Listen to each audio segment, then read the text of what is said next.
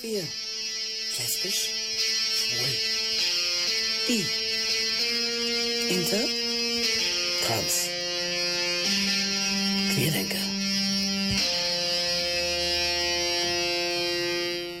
Herzlich willkommen bei Queerdenker. Ich bin der Basti und wir haben heute das Thema Männer. Ich habe heute zu Gast hier im Studio den Christopher Knoll. Christopher, du bist Psychotherapeut, du arbeitest im SUB und für die AIDS-Hilfe warst schon als Student, glaube ich, ehrenamtlich beim SUB tätig. Das SUB, wer es nicht kennt, ist das schwule Kommunikations- und Kulturzentrum hier in München, das als Dachverband für alle Schwulengruppen gegründet worden ist und jetzt seit, glaube ich, 2012 in der Müllerstraße neue Räume gefunden hat. Müllerstraße 14. Christopher. Hi. Wir möchten heute über das Thema Männer reden. Es gibt ja alle möglichen Klischees über Männer, über Frauen. Äh, würde sagen, die halbe Comedy-Industrie lebt davon, das auszuschlachten.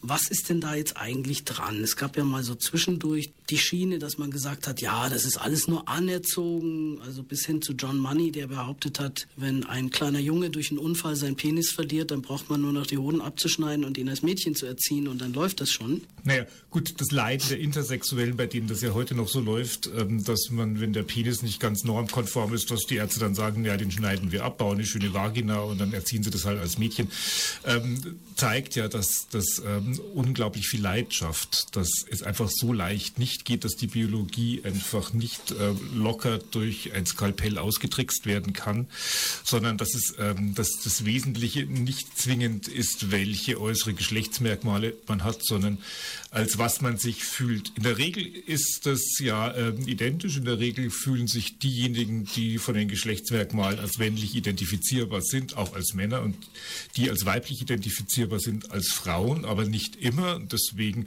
ähm, ist sozusagen das soziale Geschlecht und das biologische Geschlecht oft, aber nicht immer in Übereinstimmung. Ähm, dann ist jetzt natürlich die Frage, warum ist das, was wir männlich finden, männlich und das, was wir als weiblich empfinden, weiblich oder kann man das auch beliebig ändern? Wir wissen es nicht genau. Wir leben eigentlich immer schon so, dass es klar definierbare Unterschiede gibt, wobei man einfach sagen muss, dass natürlich die Zuschreibung von Attributen zum, zum Männlichkeit lässt sie ja männlich werden. Also wenn ich sage, ähm, Aggression ist männlich, dann brauche ich ja nur, wenn ich mich männlich verhalten werde, besonders aggressiv aufführen und schon sagen alle, ah, schau mal, der ist männlich. Das heißt, würden wir die Attribute anders zuschreiben, könnten wir vielleicht auch das Bild ähm, von Männlichkeit und Weiblichkeit ein bisschen konturieren. Und ähm, da können wir vielleicht später auch mal drüber reden, ob wir das nicht im Sinne vielleicht einer neuen Männerbewegung oder so auch mal angehen sollten, dass äh, Männer vielleicht auch mal einen anderen ähm, Zuschnitt von Attributen bekommen. Die interessante Frage wäre ja, und da auch der Feminismus nicht ganz einig gewesen, die heutige Genderforschung geht natürlich davon aus, dass ähm, das Geschlecht, was wir sozusagen äh, zeigen und fühlen, dass das primär Verhaltens äh, technisch bedingt ist. Das heißt, dass es auch modifizierbar ist. Es gibt andere äh, Sichtweisen, wie zum Beispiel die berühmte Camille Paglia, die ähm, in ihrem wunderbaren Buch Die Masken der äh, Sexualität schon den Unterschied zwischen Männern und Frauen dahingehend proklamiert, dass sie einfach sagt, äh, sie hat das immer sehr festgemacht an dem großen Unterschied zwischen Lesben und Schwulen. Mhm. Und sie meint, dass die Biologie natürlich eine Unterschiedlichkeit macht, die halt vielleicht aber nicht so platt und klischeehaft sein müsste, wie wir das heute so erleben. Das heißt, es gibt Unterschiede, ob sie so bleiben müssen und ob sie so bleiben sollen, das ist die große Frage. Mhm. Denkst du, dass sich da so in den letzten Jahrzehnten schon was geändert hat? Also, wenn ich jetzt so einfach an die, an die eigene Familie denke, würde ich sagen, heute ist es eigentlich völlig normal, dass sich Väter auch bei der Kindererziehung, auch bei der Kinderpflege beteiligen. So als, als wir klein waren, unsere Väter haben da sich eher rausgehalten. Ja, lustigerweise ist es genau das Beispiel, was ich angeführt hätte. Es hat sich eigentlich gar nichts verändert bei den Männern, außer die Väter. Das muss man wirklich sagen. Ich finde, also der, der Mann an sich ist ein erstaunlich äh, änderungsresistentes Produkt, äh, bedauerlicherweise. Also ich finde das nicht gut und ich würde da gerne auch was dran ändern. Aber der einzige große Vorteil wirklich, der sich aus der Frauenbewegung auch ergeben hat und wo die Männer wirklich was von der Frauenbewegung vielleicht gelernt haben oder zumindest auch gelernt haben, ihre eigenen Sachen mal wirklich anzugehen, das waren die Väter. Und das ist heute viel mehr kümmernde, liebende Väter gibt, als es vielleicht früher gab. Und Väter, die ähm, das wirklich auch als eine ernstzunehmende Rolle ansehen und wirklich für die Kinder da sein wollen und es nicht als peinlich empfinden, den Kinderwagen zu schieben mhm. und ähm, vielleicht auch ähm, Elternzeit zu nehmen. Das ist in der Tat ein großer Vorteil und ich hoffe wirklich, dass jetzt eine Generation oder vielleicht die Generation nach der Generation dann aufwächst, wo mehr liebende Väter da sind, dass das wirklich auch eine Änderung auf uns Männer haben wird.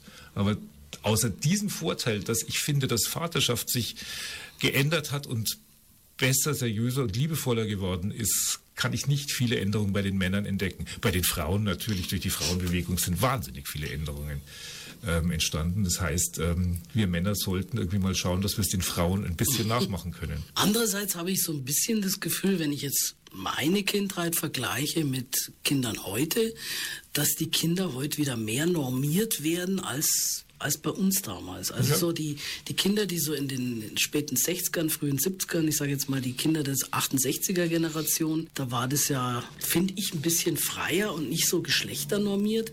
Und heute sind wieder alle kleinen Mädchen rosa angezogen und haben lange Haare und Zöpfe und die kleinen Jungs in blau, egal, egal was für eine Farbe sie wirklich gut finden. Naja, ich denke, das war damals schon auch wahnsinnig normiert, aber ich weiß schon, was du meinst. Mhm. Das gibt ein sehr interessantes Zitat von, von, von Volker Sigusch, der ja äh, leider emeritiert ist, aber einer der noch bekanntesten und berühmtesten Sexualwissenschaftler der Nation war. Der hat äh, sehr interessanterweise gesagt, also er findet die jetzige Generation, die jungen Leute heute sind heterosexuell overscripted. Mhm. Das heißt, dass sie alle durch, keine Ahnung, Filmkonsum, Pornokonsum, alle wie so Drehbücher, Skripts im Kopf haben, die alle natürlich heterosexuell normiert sind und die alle einen extremen Unterschiedlichkeit, Unterschiedlichkeit zwischen Männlichkeit und Weiblichkeit proklamieren. Und jetzt sind die Jungs ultramännlich und die Frauen ultraweiblich. Also das äh, und zwar also schon in einem ähm, fast schon früh sexualisierten Stadium, also ohne jetzt so klingen zu wollen wie die besorgten Eltern.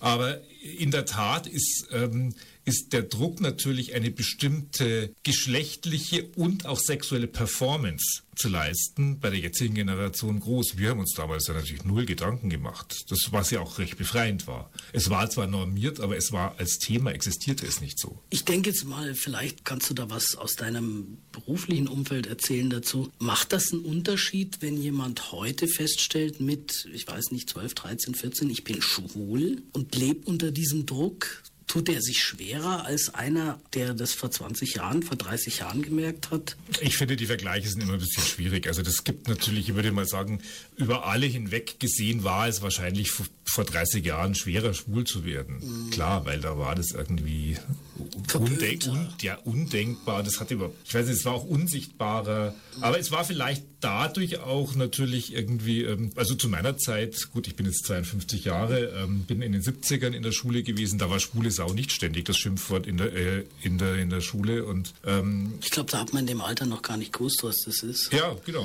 Also, also zumindest in der Grundschule würde ich jetzt sagen, habe ich das nicht gewusst. Gut, in der Grundschule habe ich es, glaube ich, dann irgendwann schon einmal gewusst. Aber ähm, es war auf der einen Seite war, es wurde nicht so zum Thema, man musste nicht ständig irgendwo seine Heterosexualität spazieren tragen und seine, seine schon frühen erotischen Erfolge.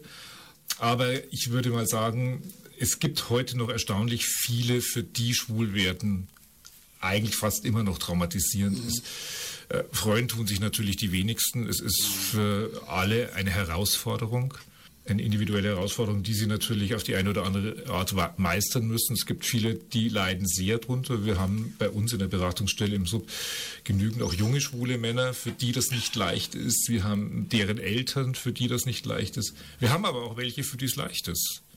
Wir haben, wir haben ähm, junge Mütter, die anrufen und sagen, sie denken, dass ihr Sohn schwul ist und der ist jetzt 14 und sie finden eigentlich, dass der einen Freund jetzt langsam mal haben sollte, aber sie wissen nicht, wie sie das machen sollen und sie wissen auch nicht, ob sie ihn direkt darauf ansprechen sollen.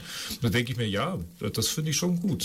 Mhm. Okay, jetzt wenn wir mal auf das, auf das Männerthema eingehen, diese Männer können ja hetero sein, die können bi sein, die können schwul sein, die können trans sein, die können intersexuell sein. Da gibt es ja eine große Bandbreite. Vereint die irgendwas? Gibt es da Schnittmengen? Ist das Gibt es da ein, ein, sowas wie einen gemeinsamen Nenner oder kann man das so gar nicht sagen? Ehrlich gesagt, na gut, man, ist, also, klar, theoretisch sind sind wir natürlich alle in der Schnittmenge Personen, die sich dem Geschlecht männlich zugehörig fühlen. Gut, emotional taugt diese Schnittmenge null.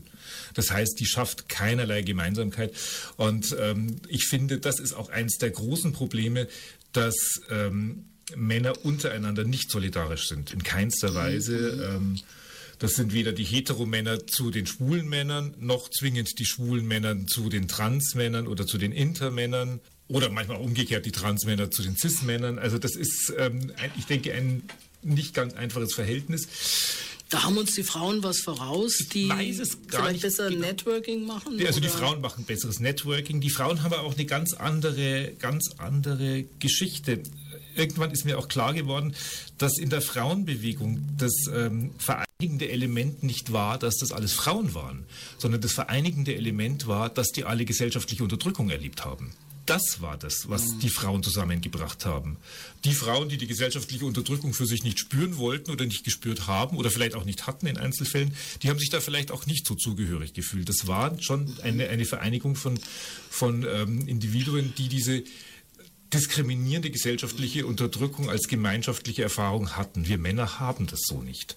Das heißt also, wir haben jetzt nicht diese gemeinschaftliche Erfahrung, auf die wir uns beziehen können und gegen die wir uns auflehnen wollen. Das heißt, dieser Druck von außen, gegen den ich mich wehren muss, gemeinsam sind wir stark, der ist nicht notwendig, weil ja sozusagen keine negativen Aspekte da sind, die ich bekämpfen muss. Ja, finde ich auch. Und ich meine auch der, der, umgekehrte Aspekt, der vielleicht denkbar wäre, gemeinsam stehen wir an der Spitze der Gesellschaft, stimmt natürlich auch nicht. Weil natürlich, wenn man sich mal anschaut, ganz wenig Männer nur an der Spitze der Gesellschaft stehen und die meisten Männer halt einfach auch zwar theoretisch privilegiert sind, aber faktisch eben äh, völlig entmachtet sind und als Rädchen im Getriebe funktionieren müssen. Das heißt, ähm, das ist schon so ein bisschen schwierig mit diesen vereinigenden Elementen. Und das ist auch die Grundproblematik, wenn man jetzt anfangen will, Männer für eine Männerbewegung zu solidarisieren, was wir gerade versuchen. Weil ich denke, wenn das funktionieren könnte, es gab ja interessanterweise der einzige, das hatten wir vorhin schon angesprochen, der einzige ähm, positive Effekt einer Männerbewegung, die es ja seit den 50er, 60er, den zaghaften Anfängen und in den 70ern ja vielleicht deutlicher gab, waren ja die Väter die ja ein gemeinschaftliches vielleicht Diskriminierungselement hatten. Die sagten also, dass sie in den Sorgerechtsstreitigkeiten äh, genau, immer zum, also so zum Beispiel unterliegen, dass, mhm. dass ihre Rechte nicht so gesehen werden, dass die Mütter immer die, die, die stärkeren Rechte haben. Und das ist mit der Grund, warum sich da eine Väterbewegung ergeben hat, mhm. die dazu geführt hat, dass das Vaterbild ein bisschen revolutioniert wurde oder sagen wir mal reformiert wurde. Und das zeigt, dass diese Bewegungen funktionieren und dass einfach auch dann das Rollenverständnis in dem Falle das Rollenverständnis der Väter sich auch ändern darf. Und wir sind jetzt gerade so am, am Suchen an eben genau dieser gemeinschaftlichen Basis, auf die wir Männer uns beziehen können, wo wir sagen, wir würden auch gerne was an der Position, an der Situation, an den Attributen, die uns allen, also die allen Männern oder die sich zu den Männern zugehörig fühlen wollen, zugeschrieben werden, dass wir da etwas ändern möchten. Was für Attribute sind denn das jetzt vor allem im Moment? Naja, das, das sind natürlich diese ganzen Klischeegeschichten. Ähm, also die, die schlimmste Zuschreibung, finde ich, ist die Kopplung von Männlichkeit und Gewalt. Mhm, mhm. ähm, das ist ähm, sicherlich das, was am, am ähm, den größten Schaden anrichtet. Ähm, Männer sind ja ähm, in hohem Maße Täter von Gewalt und in hohem Maße Opfer von Gewalt. Also wenn man sich anschaut, was für Leute im Gefängnis zum Beispiel sitzen, dann ist ja da die Männerquote sehr viel höher als in der Gesellschaft. Ja, natürlich, klar. Und ähm, diese Kopplung von Männlichkeit und Gewalt wird aber nie hinterfragt. Wenn ich meinen Fernseher anschaue, was anschalte, was sehe ich? Es wird Männer, Männergewalt zelebriert, Krimis, Krimis, Krimis, Krimis. Ich sehe nur Männer als Täter oder als Opfer von Gewalt. Das macht keine Ahnung, ein Großteil äh, der Abendunterhaltung der Deutschen aus. Das wird nicht hinterfragt, das äh, männliche Leiden, also wenn Männer in einem Krimi abgeschossen werden, dann ist das auch nicht mit großem Leiden verbunden. Wenn eine Frau äh, in einem Krimi Opfer von Gewalt wird, dann ist das emotional viel dramatischer, als wenn es ein Mann ist. Das heißt, das wird völlig unkritisch hingenommen. Und ähm, das mag jetzt so ein bisschen banal klingen, aber ich finde, das hat unglaubliche Auswirkungen, weil das natürlich erstens mal sich aus diesem soldatischen Ideal speist, was ja das, der, der Beginn dieses mhm. ganzen Leidens war. Wir müssen ja hart sein, wir müssen emotionslos sein, äh, wir müssen funktionieren, wir müssen Leistung zeigen äh, und wir müssen gehorchen. Und ich denke, das ist ja sozusagen der, die Grundlage der, der, der schwierigen Seite oder der dunklen Seite des männlichen Charakters oder des männlichen Klischees. Und das wird nie wirklich hinterfragt, sondern das wird sogar heute noch ähm, als Kernpunkt von Männlichkeit und so hat sich ein Mann zu verhalten hochgehalten. Und dieses ähm, Ganze, dass man als Mann keinen Schmerz zu kennen hat, dass man halt nicht wehleidig sein soll, ähm, auch dieses, auch dieses immer dieses Witzklischee von den wehleidigen Männern, das ja in der, in der Realität ja gar nicht wirklich stimmt. Männer sind ja in der Regel ähm, weniger wehleidig, als dass sie immer versuchen, ihr Leiden irgendwie auszublenden. Zum Beispiel, sie gehen ja nie zum Arzt. Mhm wodurch dann irgendwelche Krankheiten vielleicht eben zu spät entdeckt werden. Ja, natürlich. Und ich meine, ähm, es kommt ja nicht von ungefähr, dass, dass ähm, die durchschnittliche Lebenserwartung von Männern sechs Jahre geringer ist als die der Frauen. Das liegt natürlich auch daran, dass Männer halt einfach aggressiver leben, dass sie halt einfach mehr Unfälle beispielsweise auch machen, dass sie mehr in Gewaltakte kommen, dass sie... Oder Extremsportarten. Extremsportarten ausüben. oder halt einfach ungesunde Lebensführung, schlechtes Essen, ähm, viel Alkohol, viel Zigaretten, das ist im Grunde genommen genau dieses Leben, was halt einfach schutzlos ist. Der Mann schützt sich nicht, sondern zeigt der Gefahr seine Stirn. Und ehrlich gesagt, also mir geht mittlerweile also jedes Gefühl von Romantik diesem Lebensgefühl mhm. gegenüber ab und ich würde das wirklich gerne ändern und ich hätte gerne, dass die Männer genauso sorgsam mit sich umgehen dürfen wie die Frauen. Ich glaube, in der schwulen Bewegung ist man da vielleicht ein bisschen mehr sensibilisiert worden durch die ganze AIDS-Geschichte. Da wurde ja doch viel Gesundheitsvorsorge, aufpassen, sich schützen. Hat es dadurch, hat das, hat das vielleicht insgesamt was gebracht, dass die, dass die Leute doch mehr auf sich aufpassen als vielleicht jetzt der Durchschnittsheter? Euro? Das ist eine schwierige Frage, weil da gibt es natürlich wenig, äh, wenig äh, Zahlenmaterial mhm. dazu. Ähm, das Einzige, was wir wissen, ist, dass, ähm, dass positive Männer gut auf sich aufpassen, weil die alle schön zum Arzt gehen. Mhm. Und wenn man äh, in Amerika eine Studie, wo sie einfach eine große Gruppe von positiven Männern verglichen haben mit einer großen Gruppe von nicht positiven Männern und haben herausgefunden, die nicht positiven Männer, die sterben früher und sind öfters krank. Mhm. Ähm, nicht weil HIV-positiv sein so wahnsinnig gesund ist, sondern weil die HIV-Positiven oft zum Arzt gehen und HIV-positiv sein heutzutage einfach nicht mehr so das Gesundheitsrisiko. Und, ähm, und da sieht man halt, was für, was für Vorteile einfach ein sorgsamer Lebensstil hat.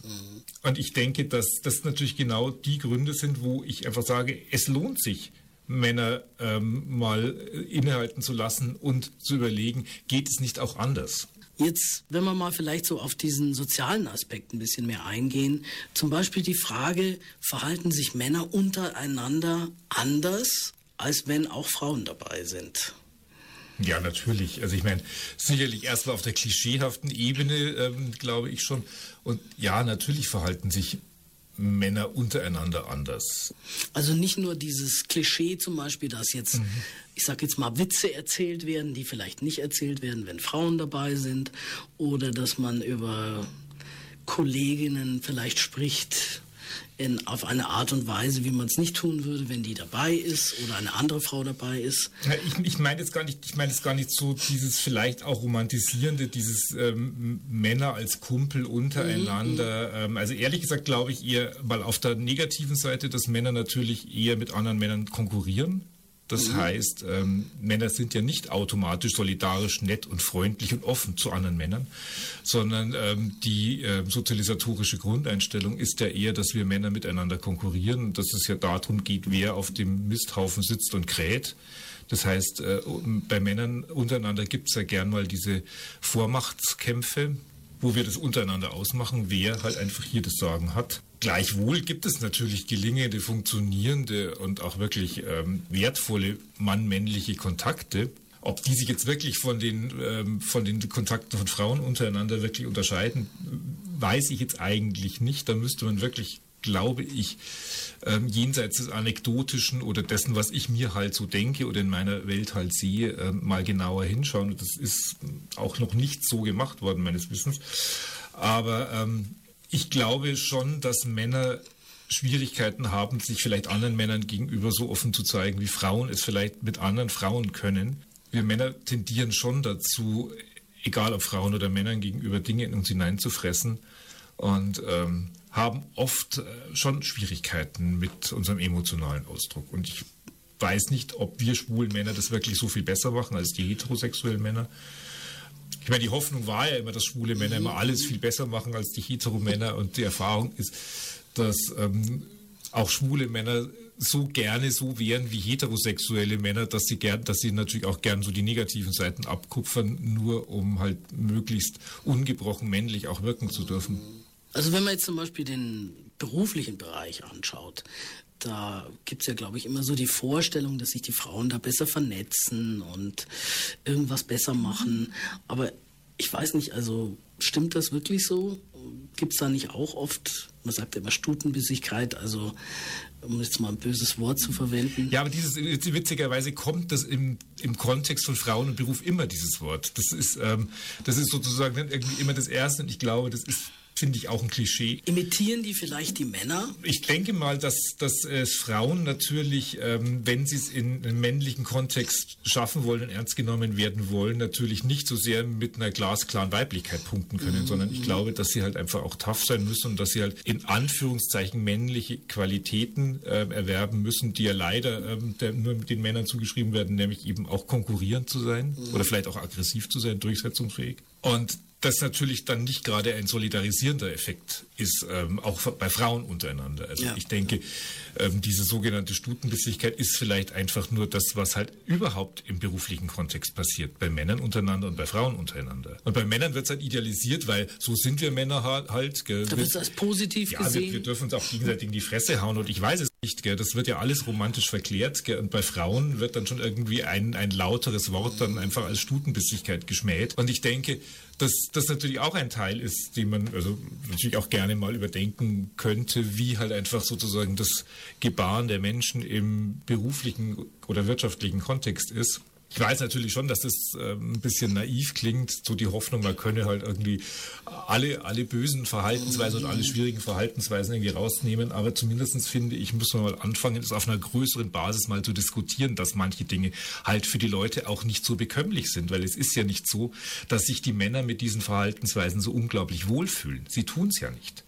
Es ist ja auch so, dass die Männer darunter leiden. Nur kriegt man es halt so selten mit, außer man ist Psychotherapeut und die Männer sitzen einem gegenüber. Mhm. Und auch das ist ja nur ein gewisser Ausschnitt von Männern. Mhm. Das heißt, ich würde mal sagen, die Männer, die es vielleicht am allernötigsten hätten, die sitzen vor niemandem und öffnen sich vielleicht wirklich vor niemandem. Die fressen das dann alles in sich rein und. Die fressen das alle in sich rein. Ich meine, der Suizid ist ja auch eine männliche Angelegenheit. Stimmt, ähm, ja. Das ja. ist, glaube ich, auch von Zahlen her. Mhm, sind viel mehr Männer. Deutlich höher. Ne? Mhm wenn die Leute jetzt in der, in der Beratung sitzen mhm. mit solchen Problemen, was, was ist da vor allem das Anliegen oder was ist da das Hauptproblem? Naja gut, ich arbeite ja relativ viel mit schwulen Männern mhm. und da kommt das Thema Männlichkeit erstmal nicht. Bis ich vielleicht auch mal in die Richtung exploriere, was ich, was ich auch gern mal mache und erlebe natürlich dann schon, was halt klischeehafterweise natürlich vielleicht vermutbar wäre, dass es viele schwule Männer gibt, die beim Thema Männlichkeit sich ein wenig defizitär fühlen oder die dann schon unterschwellig das Gefühl mhm. haben, dass sie Heteromännern in puncto Männlichkeit unterlegen wären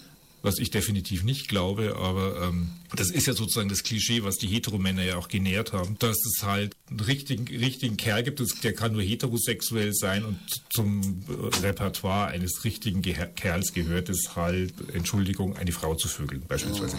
Und äh, da kann der schwule Mann ja offenbar nicht mithalten. Und ich denke, das zeigt natürlich auch wieder einen Teil, also einen auf diesen, auf einen anderen schwierigen Teil des Themas Männlichkeit, dass halt ein Kernpunkt von Männlichkeit, so wie wir es bei uns erleben, ist die Abwertung des Weiblichen. Das halt alles, was halt äh, knallmännlich ist oder halt die Männer, die halt wirklich so ungebrochen männlich wirken wollen, dass die sich alle oft durch, durch eine sehr äh, starke Frauenverachtung halt auszeichnen, in Anführungszeichen. Und ähm, dass das natürlich auch eine Geschichte ist, die finde ich vor allem auch Männer kritisch hinterfragen sollten. Nicht nur die tätliche Gewalt gegen Frauen, die ja häufig noch passiert und gerade auch die sexualisierte Gewalt von Männern gegen Frauen, sondern einfach auch sozusagen die, diese subtilen Abwertungen, dieses, ähm, dieses Übergehen von Frauen, dieses Lächerlichmachen von Frauen, dieses äh, Frauen immer selbstverständlich an die zweite Position setzen, sich nie darüber empören, dass Frauen weniger verdienen als Männer für die gleiche oder vielleicht sogar bessere Arbeit, immer die Filetstücke der Gesellschaft für sich behalten wollen und nie teilen wollen. Und ich finde, das sind kritische Punkte. Nur die Frage ist, wie können wir Männer sozusagen uns so solidarisieren und sagen, okay, und es ist jetzt gut, dass wir Privilegien abgeben und dass wir halt einfach lieb zu Frauen sind und dass wir halt einfach diese Frauenverachtung lassen.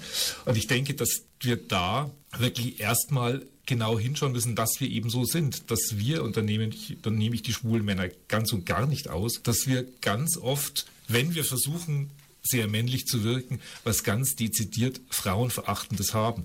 Ich habe das nur mal, ich hoffe, ich tue ihm nicht wirklich Unrecht. Ich habe mal ein Interview mit Balian Buschbaum ähm, gelesen, mhm. wo ich fand, dass er da eine Form von klischeehafter Männlichkeit verkörpert, die so ein bisschen wie äh, die Frau gehört an den Herd klang.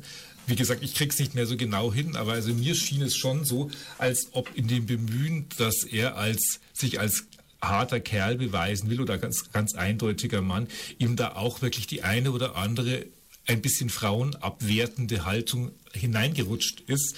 Und, ähm, das gibt es manchmal bei Transmännern, dass die so in diesem Bestreben zu passen, als Mann akzeptiert zu werden, eben dann meinen, ich muss sowas mitmachen, damit die Hetero- und Cis-Männer mich akzeptieren. Ja, aber das ist doch bei Schwulen und bei Heteromännern genauso. Die wollen doch auch nicht, die, bei denen heißt es halt nicht passen, die wollen halt einfach auch als der harte Kerl rüberkommen. Mhm. Und, ähm, aber es ist ein ähnlicher Mechanismus. Ja, der Mechanismus ist genau der gleiche. Ja, ja. Ich finde auch zwischen Transmännern und Cis-Männern sind die Unterschiede verschwindend gering. Ähm, die, also beim Thema Männlichkeit. Ich denke, mhm. die Strategien, die die wir drauf haben, sind alle relativ ähnlich. Also auch sozusagen auch das, das Unwohlsein, was mhm. Männer manchmal miteinander haben ist sehr ähnlich. Transmänner attribuieren das irgendwie immer darauf, dass sie sich als Cis-Männern unterlegen fühlen. Aber eigentlich ist es gern mal so, dass wir Männer uns anderen Männern vielleicht unterlegen fühlen oder halt erstmal unsere Revierkämpfe machen müssen, um halt eben auszukämpfen, wer halt wem unter- oder überlegen ist. Mhm. Liegt dieses dieses Bild dann letztlich doch immer an der Erziehung. Weil irgendwo müssen es die Kinder ja herhaben. Also ich meine, gewisse Verhaltensweise, gewisse Vorlieben, denke ich, sind in uns drin. Ach Gott, wenn ich, wenn ich alles, wenn, wenn ich, wenn ich das, was ich bin, von meiner Erziehung hätte, dann wäre ich eine völlig andere Person. Ich denke, man kriegt das halt einfach so mit. Man kriegt das halt einfach, man schaut in die Welt und sieht, wie die Welt so ist und dann versucht man halt seinen Platz in der Welt zu finden. Ja gut, egal, Erziehung, Erziehung ist ja jetzt nicht nur die Eltern. Genau. Das ist Aber ja die, die, das ganze Umfeld, die Familie, das, das spielen auch die Medien eine Rolle. Also es ist ja immer irgendwo so eine Art Vorbildfunktion da. Ja, also Erziehung in dem Sinne von gerichteter Einwirkung auf das Kind ähm, ist, ja, ist ja nur das eine und das andere mhm. ist ja, was sozusagen die ungerichteten Kräfte sind, was das Kind halt einfach bei den, bei den Mitschülerinnen äh, sieht, was es in den Medien sieht. Das mhm. ist ein Teil, der natürlich jetzt immer wesentlicher wird. Also ähm, gibt ja auch diese, diese Kampagne Schau hin, was dein Kind mit mm. Medien macht, die ja wirklich sehr wesentlich ist. Und ähm, in der Tat ist es ja zum Teil auch erschreckend, was, äh, was Kinder eben mit ihrem Medienkonsum äh, verdauen müssen. Ich hatte erst neulich einen Klienten, dessen ersten, erste sexuelle Bilder waren, da war er neun und hat dann mit Freunden einen SM-Porno angeschaut, wo einer Frau die Schamlippen mit Nadeln gefoltert wurden. Und das waren seine ersten sexuellen Bilder. Dann denke ich mir, für einen Neunjährigen ist das schon wirklich also eine schwere Herausforderung. Mhm. Und ähm, das natürlich dann da zu sitzen und vor den anderen Jungs so zu tun, als wäre das irgendwie ganz cool und als würde man das ja täglich sehen und ähm, das, man würde es sich überhaupt nicht erschrecken. Finde ich, ich glaube aber, die sitzen Wahnsinn. wahrscheinlich alle da und versuchen da cool zu wirken. Ja, natürlich. Das aber ist im ja Endeffekt findet es keiner. Ja, das ist ja, weil halt wir Männer uns gegenseitig keine Schwäche eingestehen dürfen, weil jeder halt genau, irgendwie genau, einfach nur, einfach nur hart sein muss. Und das ist ja genau, und da drehen wir uns im Kreis. Wir müssen sozusagen mal einfach auch den Männern eine Form von Männlichkeit zugestehen. Und die Männer müssen die sich zugestehen, die halt einfach auch schon anders läuft. In Teil hast du ja schon gesagt, diese furchtbare geschlechtskonforme Erziehung, mm. die rosa und hellblaue Welt. Und natürlich sind in der rosa Welt nur Prinzessinnen und in der hellblauen Welt sind ja nur noch Panzer. Das also ich kann mich erinnern, dass ein, in der Familie ein Fall war bei uns, dass ein, ein Bub, der wollte also auch eine Puppe haben und äh, hat dann so ein paar Mal so beim Spielzeug so Präferenzen gezeigt oder äh, ich weiß nicht, um was es da eigentlich ging, eine Fahne für irgendein so Baumhaus und der wollte es in rosa haben. Und da, da ging es dann los, dass die Oma die Oma, also eine Frau, gesagt hat, nein, also das geht ja gar nicht und, und also wenn der so weitermacht, dann wird er schwul. Und äh, ich gesagt habe, ja, wenn er schwul ist, dann ist er schwul. Mhm. Und warum soll der die Fahne nicht in rosa haben? Das kann er doch selber aussuchen das sind dann aber auch die, die Eltern, Großeltern oder das Umfeld, die dann so sagen, nein, das geht nicht. Du kannst dir jetzt nicht die Schuhe in Pink kaufen, weil ja, du bist ja ein Bub. Aber das zeigt, also die Elisabeth Badinter, die ähm, große französische Psychoanalytikerin, die hat in ihrem Buch XY, die Identität des Mannes, was sehr lesenswert ist, mhm. hat sie gesagt, die zwei Säulen, auf denen die Männlichkeit ruht, ist die Ablehnung des Weiblichen und die mhm. Ablehnung des Schwulen. Mhm. Und, ähm, und natürlich muss man natürlich, wenn man will, dass sein Sohn ähm, äh, ein richtiger Kerl wird, muss man natürlich das Schwule abwehren, abwerten und, äh, und bekämpfen. Ich finde, was, was da einfach äh, das grundlegende Problem ist, ist eigentlich auch, wie wir, wie wir gesamtgesellschaftlich das Verhältnis von Männlichkeit zu Weiblichkeit insgesamt empfinden. Mhm. Wir haben so einen dichotomen äh, Blick auf Männlichkeit und Weiblichkeit. Das heißt, als wäre das ein, ein ähm, ein Strahl, auf dem, auf dem einen Pol ist mhm. Männlichkeit und auf dem gegenüberliegenden Pol des, der gleichen Dimension ist Weiblichkeit. Das heißt, je mehr ich mich auf Weiblichkeit zubewege, desto mehr verliere ich Männlichkeit. Und es gab eine sehr schlaue ähm, Sozialwissenschaftlerin, Sandra Bem, die 1977, eine Australierin war das, die hat 1977 einen kle relativ kleinen Artikel geschrieben. Ähm, über die ähm, Dimensionen von Gender.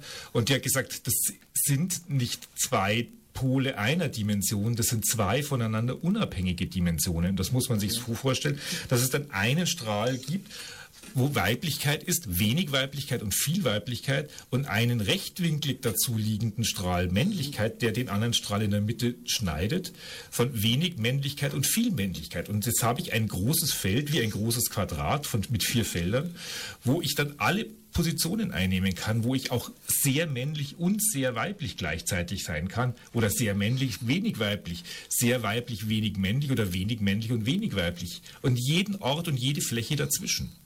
Und das finde ich ist ein Bild, was viel hilfreicher ist, mhm. weil dann muss ich nämlich überhaupt keine Angst mehr haben, dass wenn ich an Weiblichkeit zugewinne, dass das heißt, dass ich Männlichkeit verliere. Und dann stehen sozusagen die beiden Blöcke sich auch nicht mehr so konfrontativ gegenüber, ja. sondern sie vermischen sich ineinander. Mhm. Und ich, das fände ich, man müsste die Gesellschaft erziehen, dass eigentlich dieses Bild viel eher in unseren Köpfen ist, dass wir nicht gegenüberstehen, sondern sozusagen uns in der Mitte schneiden. Und vielleicht auch ergänzen. Und ergänzen, natürlich in hohem Maße. Die Frauen, die Männer und die Männer, die Frauen.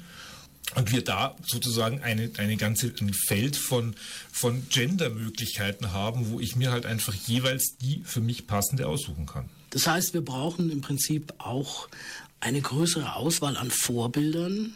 Kinder, die eben aufwachsen in, vielleicht in Regenbogenfamilien. Ich weiß nicht, ob es da schon, ob es da schon Daten gibt, ob es da schon Erkenntnisse gibt, ob Kinder, die mit zwei Vätern aufwachsen, mit zwei Müttern aufwachsen, ein anderes Bild haben? Wir wissen nur, dass die Kinder in Regenbogenfamilien gut aufwachsen ähm, und dass sie auch mit einem, mit einem breiteren Geschlechtsrollenrepertoire ähm, aufwachsen. Mhm. Das weiß man schon. Und das, in der Tat ist das natürlich sozusagen die Hoffnung. Aber ich meine, die Hoffnung der Welt kann jetzt nicht auf, die, auf den Schultern der Regenbogenkinder liegen. Also so, so produktiv werden wir Lesben und Schwule jetzt dann einfach auch weiterhin nicht sein. Aber ich finde, das ist, glaube ich, auch eine, könnte ein Ergebnis sein eines Weiterführens der Frauenbewegung und eines er Neuerstarkens der Männerbewegung und vielleicht das, was eigentlich unser Ziel sein sollte, dass Männer und Frauen halt Zukunft halt gemeinsam eine Genderbewegung mhm. machen. Du hast ja neben dem Männerpalaver noch andere Sachen gemacht. Äh, es gibt ja noch die Männerakademie. Mhm. Kannst du da vielleicht noch kurz was dazu erzählen? Ja, die Männerakademie war, war ungewöhnlich, weil, also die haben wir vor drei Jahren angefangen.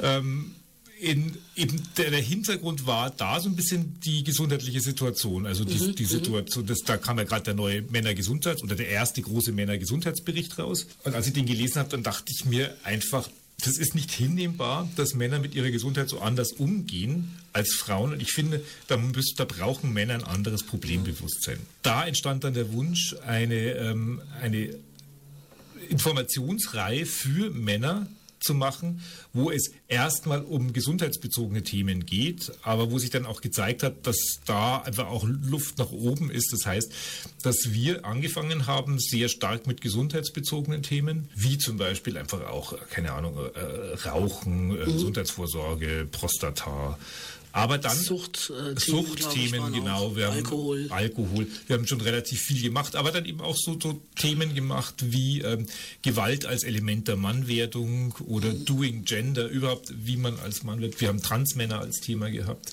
Und ähm, wir werden es weitermachen. Mhm. Ähm, es ist zwar immer herausfordernd, gute Themen und eben auch gute Referenten zu finden. Also die Themen allein wären es ja nicht, aber man muss ja jedes Thema mit einem guten Referenten auch präsentieren können.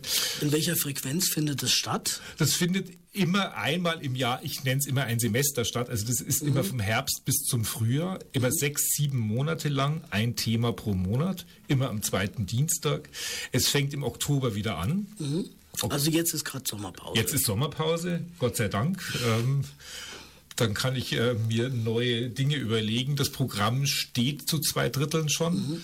Also das heißt, äh, es sieht gut aus. Es wird ein viertes Semester der Männerakademie geben.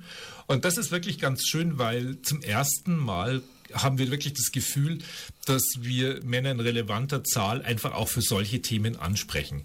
Und egal, ob wir irgendwie über Spiritualität mit ihnen reden oder ob wir über Krebsvorsorge mit ihnen reden, es kommen relativ viele. Es kommen immer 20 bis 50 Männer.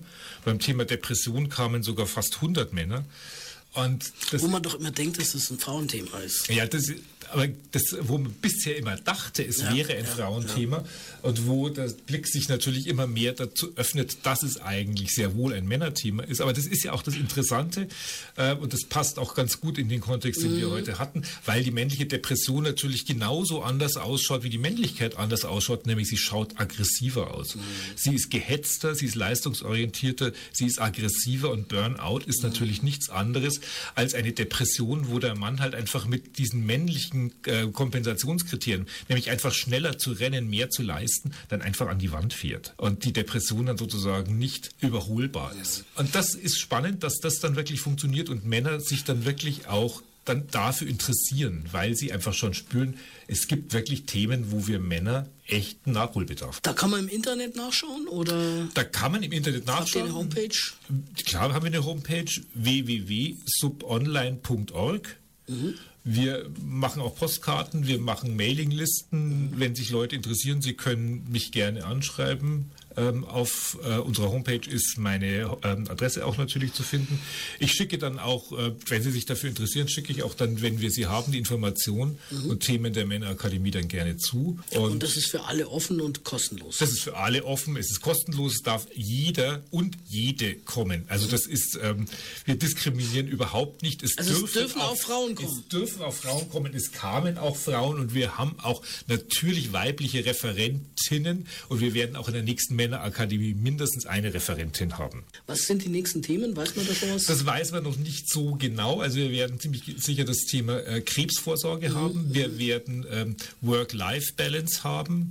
Wir werden äh, sexuellen Missbrauch von Kindern, äh, von, von Jungs und Männern haben mhm. und noch drei andere Themen, wo noch nicht ganz klar ist, also welches dann wirklich werden. Aber die drei Themen sind schon mal fix. Christopher, du hast mir erzählt, dass ihr was Neues geplant habt. Und zwar gibt es morgen am Freitag ein Treffen zum Thema Männerbewegung. Magst du da ein bisschen was dazu erzählen? Ja, mache ich gerne. Und zwar, wir machen ja schon seit 16 Jahren zusammen mit dem München Informationszentrum für Männer und der Evangelischen Stadtakademie das Männerpalaver einmal im Jahr, immer Januar, Februar, wo Männer zusammenkommen und über Männerthemen reden. Und das ist immer eine Gruppe von 30, 40 Männern, hetero, schwul, auch der eine oder andere Transmann war da schon. Und das find, fand ich irgendwie immer eine sehr schöne Basis für so Männerdiskussionen.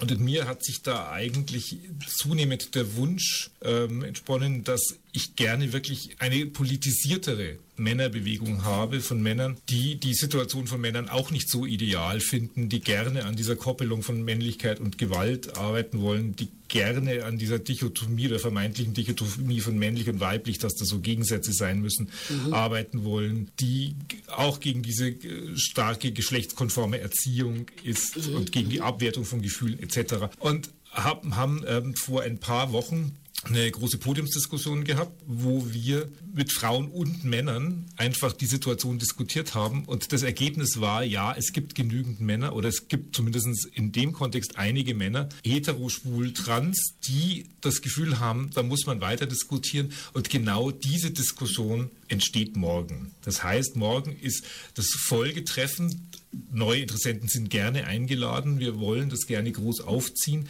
Wir möchten, dass Männer sich zusammentun, dass sie sich zum ersten Mal solidarisieren über die Grüppchengrenzen hinaus, dass es eine Gruppe gibt, wo jeder kommen kann, der sich der Spezies Mann zugehörig fühlt. Unabhängig von der Geschichte, unabhängig von der sexuellen Orientierung. Unabhängig von Egal. allem. Hauptsache, mhm. ich habe das Gefühl, das Etikett Mann trifft auf mich zu. Mhm. So.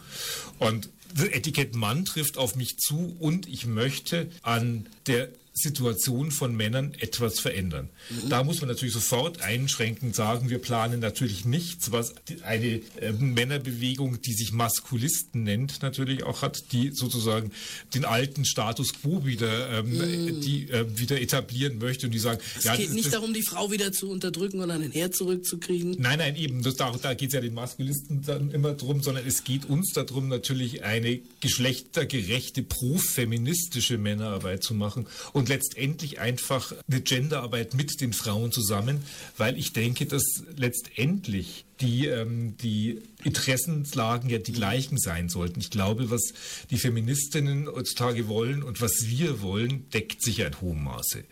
Und interessanterweise hat die Süddeutsche auch gerade so eine, ähm, eine äh, Artikelserie zum Thema Gleichberechtigung gebracht. Und an dem Wochenende nach unserer Podiumsdiskussion war dann gleich an dem Montag der Aufmacher, Männer und Frauen müssen auf der Gender-Ebene zusammenarbeiten. Das ist die Zukunft. Und ich glaube es auch. Und damit diese Zukunft aber Zukunft werden wird, muss man natürlich irgendwann mal anfangen. Und das ist jetzt ein Versuch, das von uns aus zu machen. Das Interessante an diesem Versuch ist, dass es halt einfach relativ ein bunter Haufen ist, dass zum ersten Mal Schwule dabei sind. Ich meine, was wäre die Frauenbewegung ohne die Lesben gewesen? Ähm, und ich finde, vielleicht ist das ja genau der, der, der Renner, dass halt einfach mehr Schwule bei der Männerbewegung auch dabei sind. Wo es vielleicht nicht bei jedem Schritt immer nur geht, ja, wie finden die Frauen das? Also wenn die Frauen sich bei jedem Schritt in der Frauenbewegung überlegt haben, wie finden die Männer das, dann hätte es die Frauenbewegung glaub, das haben sie nicht gemacht. Ja, das haben, eben, das haben sie nicht gemacht. Aber bei den Männern hat man das dann immer sofort, wie kommt es bei den Frauen an? Ähm, und ich denke, es muss wirklich auch erstmal darum gehen, was finden wir Männer denn? Wie kommt es denn bei uns an? Was wollen wir denn? Wo ist denn unser Problemaufriss? Wo ist denn unser Leiden? An was leiden wir denn eigentlich? Und vielleicht auch, warum leiden wir an bestimmten Dingen nicht? Warum, warum leiden wir nicht an der ähm, Ungerechtigkeit in der Gesellschaft? Warum bürden wir die, das Leiden an der Ungerechtigkeit immer so einseitig den Frauen auf? Warum empören wir uns nicht über, dass der ähm, Equal Pay Day der 19. März ist? Das heißt, dass Frauen halt einfach bis zum 19. März des Folgejahres arbeiten muss, damit eine Frau genau das verdient, was ich am 31.12. des vergangenen Jahres schon verdient habe.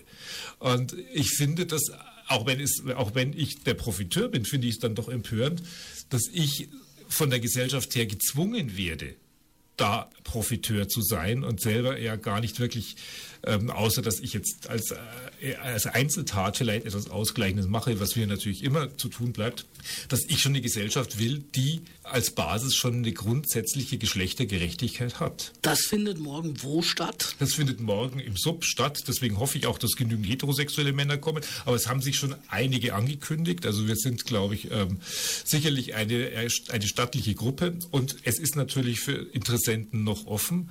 Und es ist von 18 bis 20 Uhr morgen im Sub. Und wir schauen mal. Also Müllerstraße 14? In der Müllerstraße 14, ganz genau ich denke, wir müssen uns halt wirklich, äh, wenn wir mal einen Blick in die Gesellschaft werfen, schon wirklich Sorge machen, was mit der Gesellschaft passiert, wenn man nicht sich wenn man nicht dagegen steuert. Ich hatte ja vorhin kurz mal das Stichwort gehabt, besorgte Eltern. Mhm. Wenn man das Stichwort AfD mal nimmt, das gibt einfach. Besorgte Eltern, kurze Erklärung, das sind die, die was dagegen haben, dass eben im Unterricht zum Beispiel. Gegen die Frühsexualisierung der über, Kinder, gegen. Über Homosexualität gesprochen wird im Unterricht und, genau. und aufgeklärt wird. Genau, letztendlich, wenn man dann genauer hinschaut, dann haben sie natürlich über, überhaupt was dagegen, dass es Schwule halt gibt, dass es Transmänner gibt, dass es halt irgendetwas anderes gibt, außer halt die, ähm, die platte Heterosexualität, wobei die natürlich auch nur den ähm, klassischen Geschlechterunterschied natürlich machen. Also die sind natürlich auch die Frauen am Herd-Fraktion. Ich glaube, das ist diese falsch verstandene Idee, dass man meint, wenn man Kinder über irgendetwas nicht aufklärt, dann werden sie damit nichts zu tun haben. Also so nach dem Motto, wenn ich meinem Kind nicht erzähle, dass es Homosexuelle gibt, dann wird es hetero. Ich glaube, das ist der gleiche Mechanismus von Leuten, die glauben, wenn ich mein Kind nicht aufkläre, dann wird es keinen Sex haben. Naja, ich meine, wenn das funktioniert hätte, das dann funktioniert ja auch. Wenn das funktioniert hätte, dann hätte es nie einen Schwulen gegeben, weil dann hätte es ja bedeutet, dass die Eltern dann ganz verführerisch eben, immer eben, irgendwie eben. von dieser wunderbaren Irgendwas Homosexualität erzählt, erzählt haben, hätten. Also ich meine, insofern. Insofern ähm, ist es ja klar, dass das Quatsch ist. Wow. Ja, es ist Quatsch, aber der Quatsch hält sich halt leider und äh, richtet sehr viel Leid an. Mhm. Und dann ist es halt dann doch kein Quatsch mehr, sondern dann ist es wirklich gefährlich. Und ich finde, dieser Gefahr muss man was entgegensetzen. Man muss ganz gehörig was entgegensetzen. Und ähm, die besorgten Eltern mag man noch als Spinner abtun. Die AfD ist dann schon gefährlicher. Ähm, die natürlich genau das Gleiche halt sagt oder halt vielleicht mit ein bisschen anderen Worten, aber das genau das Gleiche meint. Und da gibt es natürlich immer dann wieder auch Protagonisten der AfD, die dann auch gerne Schwule mal im Gefängnis sehen wollen, wie wir jetzt wissen, etc. Also ich denke, es gibt genügend Gründe, dass es auch gerade jetzt eine Repolitisierung der Gender-Debatte braucht. Ich finde, es gibt genügend Gründe, dass Männer sich in die Debatte einbringen. Wir haben lange, lange, lange profitiert, dass Frauen das gemacht haben. Mhm. Frauen haben da wirklich sehr, sehr viel für uns gearbeitet, auch für uns, gerade auch für uns Schwule, weil Frauen es wirklich geschafft haben, die Welt zu verändern und unter Gender-Aspekten die Welt wirklich, wirklich freier zu machen und, ähm, und dadurch, dass Frauen ihre Rolle so, ähm, so verbreitert haben und dass Frauen so viele Positionen besetzt haben, ist natürlich auch der Blick frei geworden, dass Männer natürlich auch diese Bandbreite haben könnten. Das heißt, vieles von dem, wo wir heute stehen, verdanken wir natürlich den Frauen. Und ich denke, wir können uns für diese Tat nur bedanken, indem wir Männer jetzt endlich auch mal unseren Arsch hochkriegen, äh, salopp gesagt. Und vielleicht auch wirklich schauen, dass wir unseren Anteil an der Gender-Debatte einlösen und auch sozusagen schauen, wie wir als Männer ein besserer Teil einer gendergerechten Gesellschaft werden können. Und ich glaube auch, dass wir einfach aufpassen müssen, dass wir keine Rückschritte machen. Es ist ja schon vieles erreicht worden, aber wir wollen ja nicht zurück, sondern wir wollen ja vorwärts, würde ich jetzt mal sagen. Also du hast das Beispiel mit, dem, mit der gleichen Bezahlung angesprochen. Ich glaube, da hat sich schon einiges getan. Es gibt ja schon Branchen, wo es durchaus besser ist oder bei Beamten, wo es einfach nach Alter geht und solchen Geschichten. Aber anstatt jetzt irgendwie wieder einen Rückschritt zu machen, dass wir eben sagen, es gibt noch viel zu tun. Ja, wir erleben ja das diese ist, Rückschritte. Also ich, hab, ich, ich, hätte mir nie vorstellen können, auch so, so Bewegungen wie Manif pour tout, diese, ähm, äh, die, diese große französische Bewegung, die sich ja gegen die Ehe für alle mhm. wendet. Ähm, ich hätte mir das vor zehn Jahren nie vorstellen können, dass in Frankreich eine Million Menschen gegen Schwule und Lesben auf die Straße mhm. gehen. Sie sagen zwar dann wirklich ähm, gegen die Ehe für alle, weil die Ehe sollte nur für Heterosexuelle sein. Wenn man sich die Terminologie aber anschaut und anschaut, wie diese Auftritte sind, dann gehen die gegen Schwule und Lesben auf die Straße. Und das hätte ich nicht gedacht und das ist ein gewaltiger Rückschritt. In Italien hat es ja auch diese Großdemos ja, gegeben, wo sie sich mit der katholischen Kirche zusammengetan hat, haben, als der Staat die Adoption erleichtern wollte. Ja, gut, also in Italien würde ich es gar nicht mal als Rückschritt sehen, weil in Italien äh, ist es halt die Position, die die Kirche immer schon hatte. Mhm. Äh, in Frankreich fand ich es halt deswegen, weil ich das der französischen ähm, Zivilgesellschaft nicht zugetraut hätte. Die ja doch laizistischer geprägt genau. ist. Ja. Und, ähm, und deswegen fand ich, fand ich eben das Beispiel in Frankreich noch empörender ähm, als Italien, muss man ja wirklich sagen. Also dann denkt man mir, mein Gott, ja, die katholische Kirche halt. Gell? Und mir tun die Italiener halt dann leid, dass sie, mhm. dass sie sozusagen dieses Problem so dick in ihrer Gesellschaft drin sitzen haben. Aber ich ja, hoffe. Die haben wir ja hier in Bayern auch dick sitzen, die katholische naja, ich glaube, Kirche. Ich glaube, das, da ist das in Rom gefühlsmäßig schon noch anders wie hier in Bayern. Mhm. Und, ähm, und in Deutschland hat natürlich auch die äh, protestantische Kirche zumindest in einigen Bereichen schon auch segensreich gewirkt, muss man schon sagen. Also nicht umsonst kooperieren wir mit der Evangelischen Stadtakademie. Ohne jetzt sagen zu müssen, wir sind natürlich äh, konfessionell völlig ungebunden und wir kooperieren nicht mit denen, weil wir irgendwie ähm, die, den protestantischen Segen brauchen, sondern weil es einfach Leute sind, die schon seit Jahrzehnten gesellschaftspolitisch tolle Arbeit machen. Gerade in Amerika, muss ich sagen, ist ja so diese ganzen evangelikalen Gruppierungen, die sind ja auch wahnsinnig homophob und wahnsinnig äh, feindlich eingestellt, die, die da wettern gegen die Staaten, die Ehe für alle und sowas einführen. Naja, wenn sie nur wettern würden, wäre es ja, gut, aber wir wissen ja auch, dass die evangelikalen ja Gruppen ja, ähm, ja ähm, viele, viele Gelder durch afrikanische Länder pumpen, um, um antischwule Gesetzgebungen voranzubringen etc. Also das ist, das ist gut, aber das ist ein ganz anderes Thema. Ähm, also dieses, dieses ähm, Neuerstarken dieser anti, ähm, anti-schwulen Bewegung. Und ich finde, auch wenn es da natürlich wahnsinnig viel zu tun gibt und auch wenn mir als schwuler Mann das vielleicht irgendwie näher liegen sollte, tut's auch und ich finde das genauso empörend und äh, wir haben auch gerade einen, einen schönen Alter-Hit hinter uns gebracht, also den Internationalen Tag gegen Homo, Trans und Interfeindlichkeit. Und ähm, ich finde, da muss auch viel getan werden. Ähm, und beim CSD mit der Respektkampagne zeigt es ja sozusagen auch wieder, dass wir den Respekt für Lesben, Schwule, Trans und Intersexuelle einfordern. Aber ich finde, die ähm, Gender-Debatte ist deswegen nicht ausgestanden und ähm, ja, wie gesagt, wir Männer müssen endlich mal so ein bisschen mehr Dampf geben. Zumindest entspricht das meinem Ideal und, oder meiner Hoffnung, wie es wirklich in der Gesellschaft vorangehen könnte. Wir müssen mal sehen, vielleicht kriegen wir einen Schritt nach vorne. Okay, dann vielen Dank für das Gespräch Gerne. und alles Gute für morgen Abend. Ja, vielen Dank. Dass, dass, dass da was draus wird. Vielleicht haben wir ja die Möglichkeit, irgendwann über unsere großartigen genau. Erfolge hier zu berichten. Ähm, das würde mich freuen. Gerne, gerne, gerne. Und seid ihr auch am CSD vertreten? Oder ist das? Ah, das ist Zukunft. Wir, wir, gründen uns ja erst. Also ich würde mich, mich natürlich freuen, wenn wir dann äh, zunehmend öffentlich werden würden. Und da wäre der CSD natürlich eine geeignete Möglichkeit. Aber das schauen wir mal. Alles klar. Beobachtet es mal. Vielen Dank. Dann ja, dank euch. wünschen wir unseren Hörern noch einen schönen Abend und bis zum nächsten Mal. Tschüss.